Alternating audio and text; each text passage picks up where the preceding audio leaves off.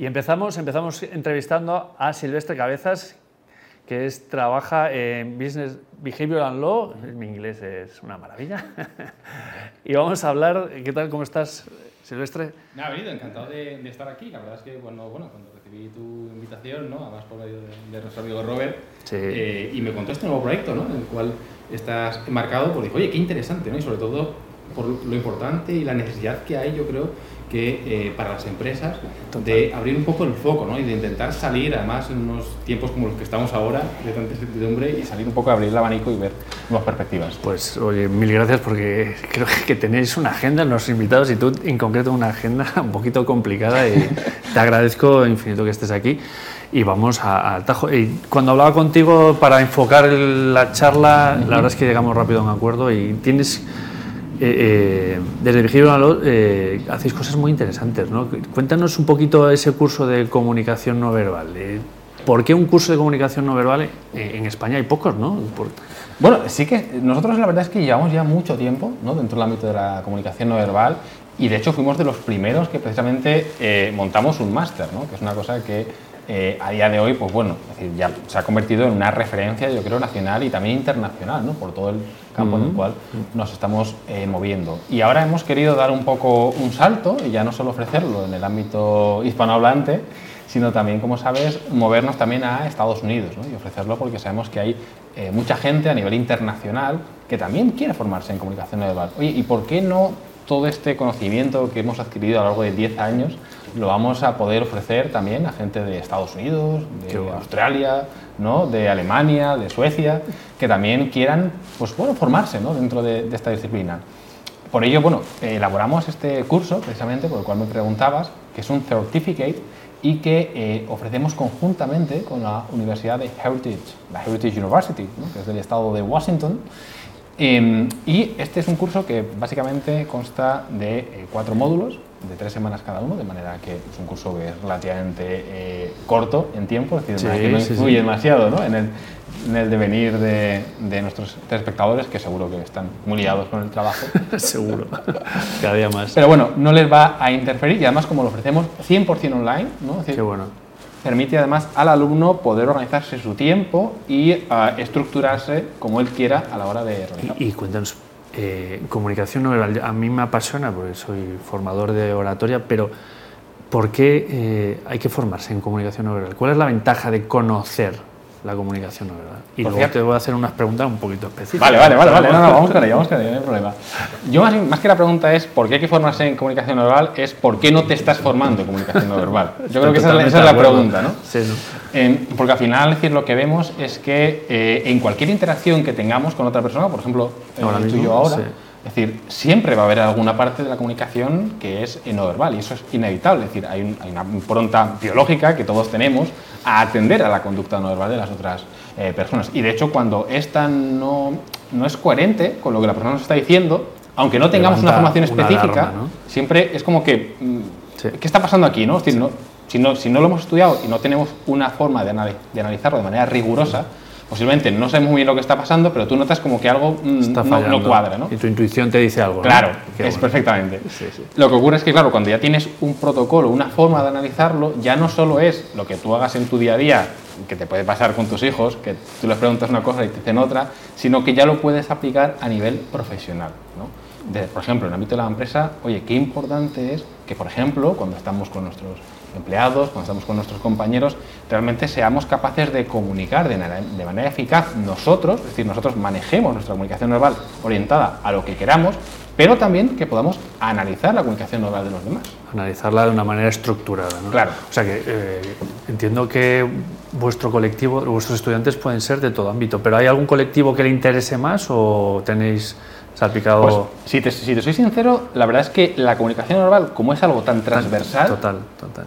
Tenéis de todo. Claro, a veces la gente me dice, eh, Silvestre, porque yo trato con, con, muchas veces con los estudiantes ¿no? dentro de mi, de mi, cargo, me dicen, Silvestre, ¿y esto para qué me sirve a veces? ¿no? Y yo le digo, ¿pero y para qué no te sirve? Es decir, porque al final, es decir, yo siempre digo, en cualquier momento en el cual tú tengas una interacción no verbal con otra persona, ¿no? Y al final, como ahora, por ejemplo, los espectadores nos están, nos están eh, viendo, y nos están jugando. ¿no? Y están analizando un poco cómo nos comunicamos, en el momento en el cual tú estás interactuando con otra persona y te están viendo, en ese efecto lo puedes aplicar. Total, total. Hasta incluso por una llamada, es decir, también, por ejemplo, por el tono de voz también puedes sacar información, ¿no? Por cómo lo va analizando. y lo Qué bueno. La pregunta obligada es, eh, ¿eres capaz A ver, a ver, de detectar, ¿eres capaz de detectar si alguien te está mintiendo o no?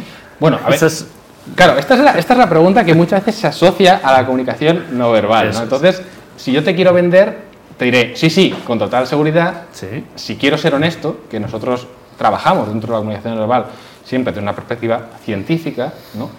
es el hecho de que detectar mentira como tal es complicado. Lo que tú puedes detectar es incongruencias. Total, me encanta.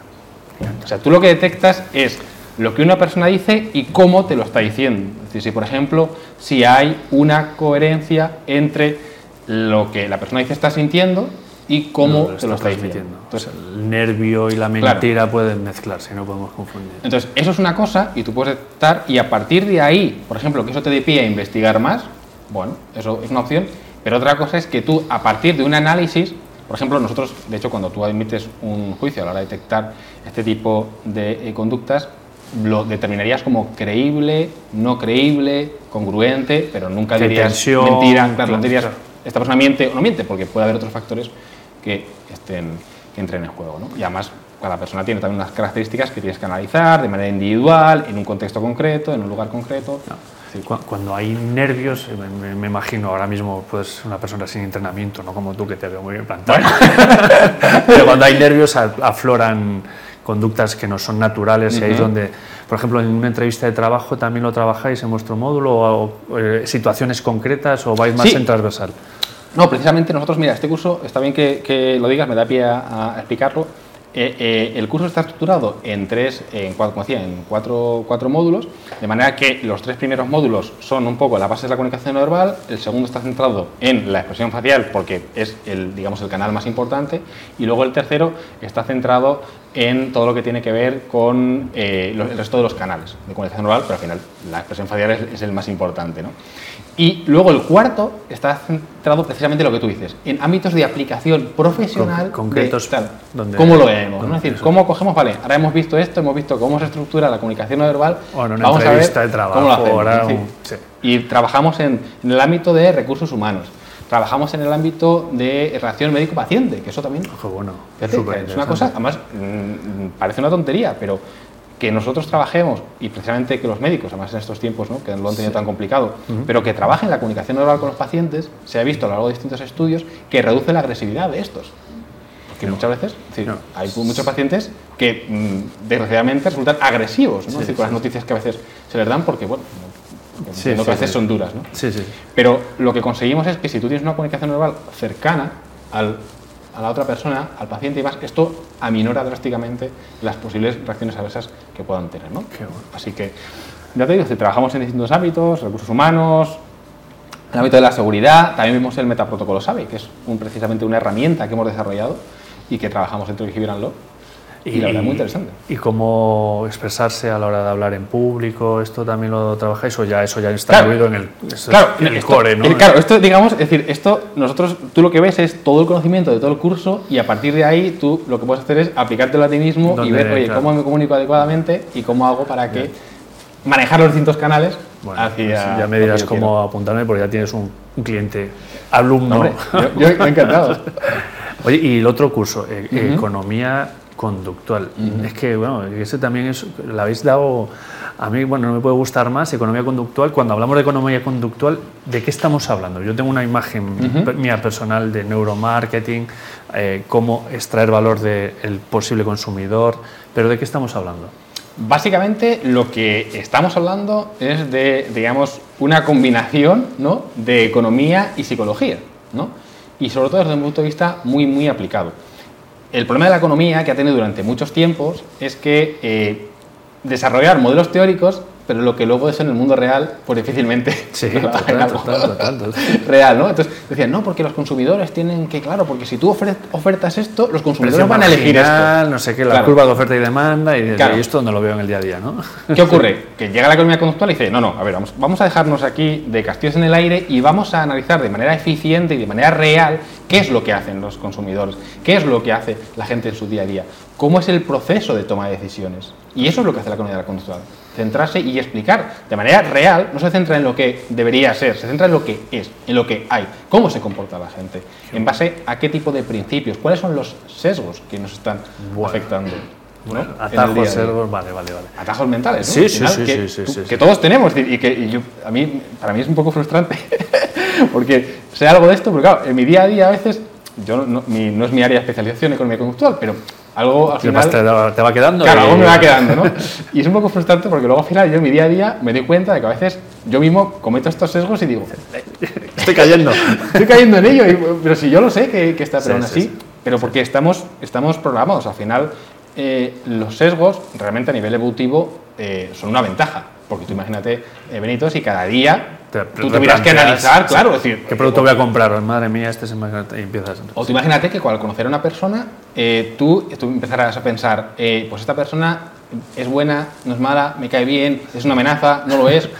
no acabas. claro, tú al final en, función de su apariencia, en función de cómo se comporta, tú ya tienes unos ciertos criterios que tú asocias a una mm. persona y eso te ayuda a desenvolverte en el día a día. Pero lo mismo con los productos, es decir, ¿qué tipo de empresa voy a elegir yo para, ah, por ejemplo, para desarrollar un programa de formación, para implementar una nueva empresa? ¿Qué tipo de producto voy a elegir? Todo eso, claro, si tú hicieras un análisis de costes-beneficios de todo lo que haces, de todas las compras que haces, por ejemplo, todas las decisiones pues, que, no harías nada en la vida más que eso, ¿no? Qué bueno.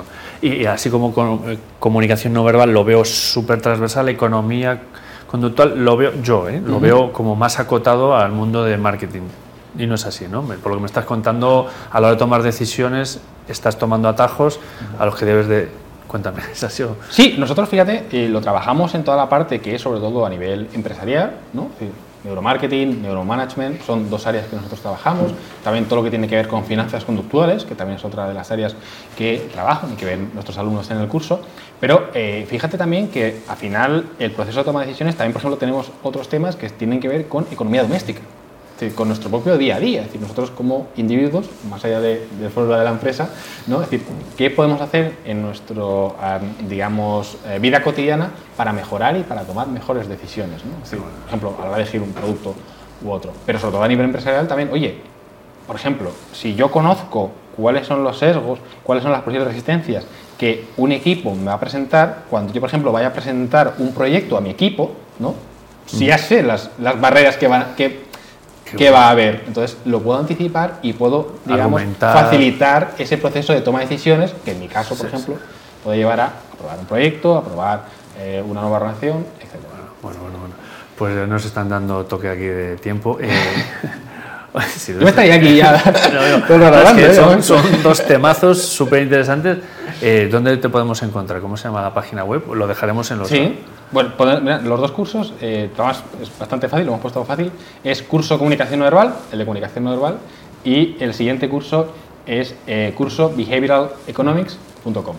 Bueno, pues ahí, ahí, lo tenéis. Si no os ha llamado la atención es que lo hemos hecho mal y, no estamos aplicando bien. alguno de los dos cursos, los dos ya seríamos ya maestros. Sí, hombre, además, sí, oye, si cualquiera de nuestros eh, telespectadores les interesa, pues eh, pueden contactar conmigo y yo creo que ya que estamos aquí, ya que eso, pues podemos incluso ofrecerles una beca especial solo para ellos, así que simplemente con que me contacten, que digan que vienen de parte del programa y sin duda pues lo podemos, lo podemos ofrecer y que lo hagan, pues hoy, al final con una pequeña ayuda, ¿no? Bueno, bien. uno, uno, ya tenéis para los dos cursos. Genial.